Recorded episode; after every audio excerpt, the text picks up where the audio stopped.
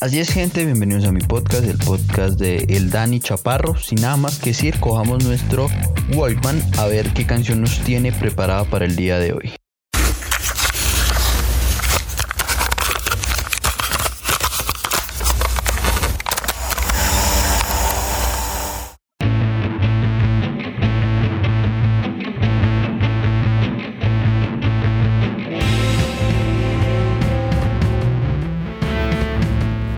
Buenas, buenas, buenas. Bienvenidos a este nuevo episodio, episodio 15, si no me equivoco, y episodio pre-Semana Santa, semana de, reflexión y renacer nuevamente.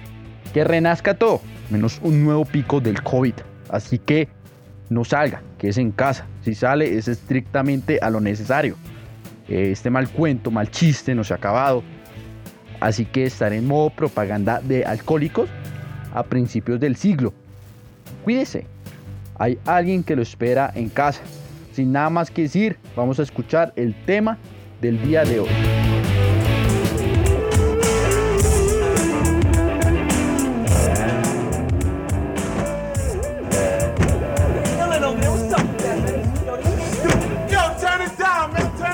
Esta semana estuvo de cumpleaños Steven Tyler, un sex symbol del rock and roll integrante y voz principal de Aerosmith, una banda que ha tenido una relación de lo intolerante a lo hermoso. Odiaba a esta banda, a esta banda la detestaba. De pronto por mi primera experiencia con ella, eh, experiencia musical, ¿no? Claro está, no fue buena porque creo, si no me equivoco, la primera vez que la escuché fue en el colegio eh, con una canción que detesto al día de hoy bueno, lo que pasa es que con esa canción, eh, bueno, no la he vuelto a escuchar, me, la, pusieron muchas veces en el colegio para una obra, porque tenía que pasar el año, entonces iba, hacía eso, ya, o sea, yo era el típico estudiante que pues, en ese momento me acuerdo mucho, como en séptimo, octavo, y la profesora, eh, bueno, participar en la obra del día del inglés, y pues yo iba re mal, entonces pues yo era, listo a participar solo para que me nota, la canción era I, I Don't Want to Miss a Thing. O sea, uy, qué canción tan detestable. No la he vuelto a escuchar desde esa época. Pero pues no sé, tendría que volverla a escuchar a ver qué tal, si ya la asimilé mejor o no. Pero bueno. Eh, así que al principio no soportaba. Y después escuché Dream On, Crazy, Crying, Sweet Emotion, See Me Crying. Eh, y pero pues bueno, ya me fui a mejorando, ya fue mejorando mi relación con Aerosmith.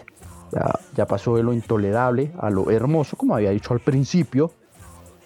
Pero sin duda la que me marcó fue esta canción.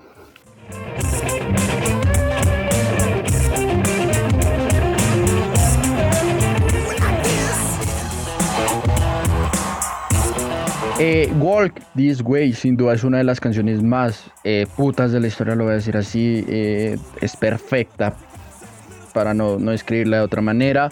Lanzada en 1975 en el, álbum Toys in the Attic. La canción habla de cómo un niño pierde su virginidad, mejor dicho, como Steven Tyler la pierde. me acuerdo yo que cuando pasó eso en, en mi vida, cuando fui a perder mi virginidad, pasó de todo en mi mente eh, porque, o sea, eh, yo vivo fuera de Bogotá y esa persona vivía en Bogotá. Entonces me acuerdo mucho que eso fue un visaje porque yo estaba pensando de todo en ese momento, no sabía que iba a pasar eso. Estaba pensando de todo menos que, que, iba a ser ese día, mejor dicho. Y fue una locura, un viaje de tres horas. No, eso es un visaje porque la nena justamente vivía en la PM.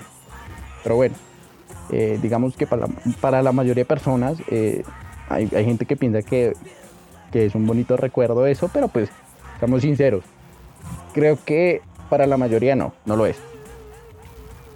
No, no estoy diciendo que no, no lo haya sido para mí, pero pues me lo imaginé de otra manera, otras cuestiones y esas cosas. Lo, lo bueno es que fue imprevisto, entonces pues nada, súper interesante por ahí. Pero pues, eh, no sé, me lo imagina de otra manera, otra cuestión, y todas, esas, maricadas de la vida.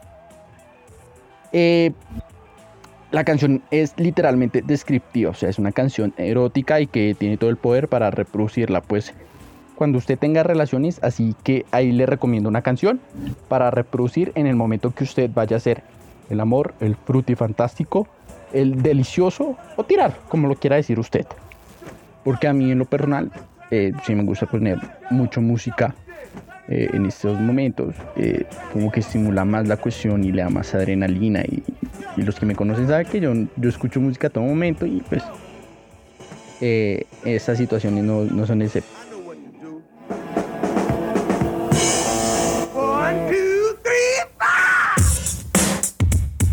La canción comienza con una introducción de ritmo de batería de dos, de dos medias de Joey Kramer, uno de los y una de las intros de guitarra más conocidos de toda la historia de Joey Perry.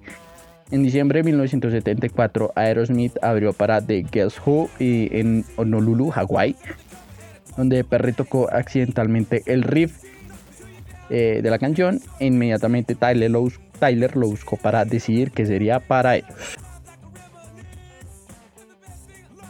Pero es que lo magnífico de Aerosmith y de esta canción es que se supo reinventar contextualicémonos en los 70, la fiebre hippie estaba pasando de moda, el rock se mantenía aún ahí, pero la música disco estaba en su furor. Aerosmith labraba su camino mostrándose como una banda de rock que tenía epicentro en Boston, pero paralelamente las calles de Nueva York y Chicago iban viendo como una cultura musical de guetos emergía. Se trataba del hip hop. Eh, el quinteto de Steven Tyler ya presentaba discos, ganaba popularidad en los listados de venta, pero también vivía una faceta oscura de drogas, alcohol, que por poco opacan los esfuerzos musicales. Justo en 1975, con la publicación de su tercer disco, Toys in the Attic apareció una canción mítica, no solo dentro del repertorio de la banda, sino para la cultura pop y rock en general.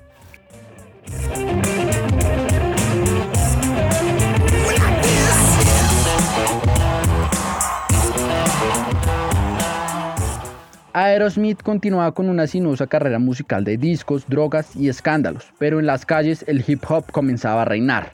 Nueva York se daba cuenta del poder de tornamesas, el baile, el scratch y, e, y todos los elementos de esta cultura. El sonido que salía no tenía guitarras, ni bajos, ni baterías. Era una combinación de beats, voz y mucha descarga e improvisación. En los 80 la banda tan solo lanzó dos discos entre 1980 y 1985, Rock in Hard Place en 1982 y Down with Mirror, Mirrors en 1985. Mientras tanto el naciente canal MTV tenía las riendas de la difusión musical con productos de consumo de alto impacto, eh, siendo lanzado en agosto de 1981. Digamos que eh, MTV dominaba mucho la cuestión de música, ellos eran los que decidían qué poner a sonar y qué no poner a sonar. Eh, en los 80 y los 90 fue muy popular porque fue el primer canal musical de toda la historia. Se, veían los videos musicales de todas las bandas, eh, artistas como Madonna, Michael Jackson, Toto, Queen o Billy Joel, Billy Joel. Pero en ese universo Aerosmith poco aparecía, pues estaban en, un mal momento, decisiones malas, les supieron cobrar, pero como el ave fénix renacieron.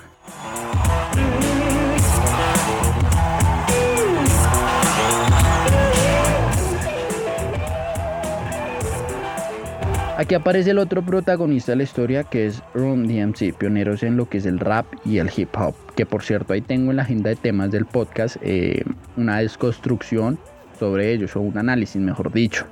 A lo mejor sale el próximo fin de semana este dúo y pues eh, el productor de su primer disco de su primer disco Rick Rubin le mostró a la banda aquel legendario eh, LP disco de Aerosmith Toys in the Attic. Se sintieron reticentes a ese sonido, pero poco a poco fueron cediendo, no era para menos, la calidad de la canción hizo que hubiera una atracción hacia el sonido y sus posibilidades de expansión. Ron DMC relanzó Walt This Way y contó con la participación de Joe Perry y Steven Tyler. El video muestra una especie de confrontación entre el rock y el hip hop. Literalmente, eh, hay dos salones en el video, deben chequearlo, eh, en un lado está Aerosmith y en el otro está Ron DMC, separados por una pared. Llega Steven Tyler como en el resplandor, rompe, abre un agujero en esta pared, en esta pared y comienza a cantar Walt This Way. Sea, es buen video para que vayan y lo miren, para que vayan y lo miren. Eh, eh, a ver qué más les digo el video, buenísimo, un total digamos que para hacer esa época en los 80 mm, supieron hacerlo bien, pues porque eh, creo que fueron la primera banda en mezclar sonidos de rock y hip hop, algo que daría frutos en las siguientes décadas. Al año siguiente lanzaron su disco Permanent Vacation y dos años después Pump. La década se cerraría con un repunte en la carrera de la banda de Boston y con la consolidación del hip hop como parte de la industria musical.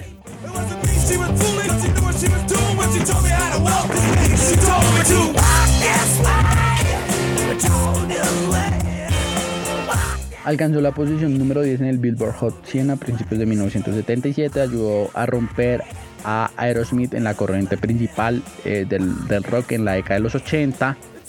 En 2009 fue nombrada como la canción de hard rock más grande de todos los tiempos, la octava, por PS1. Es una de las canciones más importantes e influyentes de la banda. También reconocible. Digamos que si usted es fanático de Aerosmith, sí o sí, Walt This Way y bueno, creo que cuando salieron en Los Simpson, creo que fue la única canción que tocaron, si no me equivoco.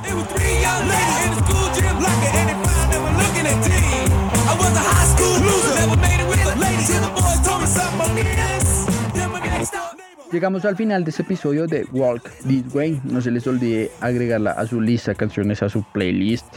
Para tener sexo, no se vayan a quedar pegados en Semana Santa. Me encuentran en redes sociales como November Messiah en Twitter, Astechai23 en Instagram y como dice Gustavo Cerati, gracias totales. Nos vemos en un próximo episodio.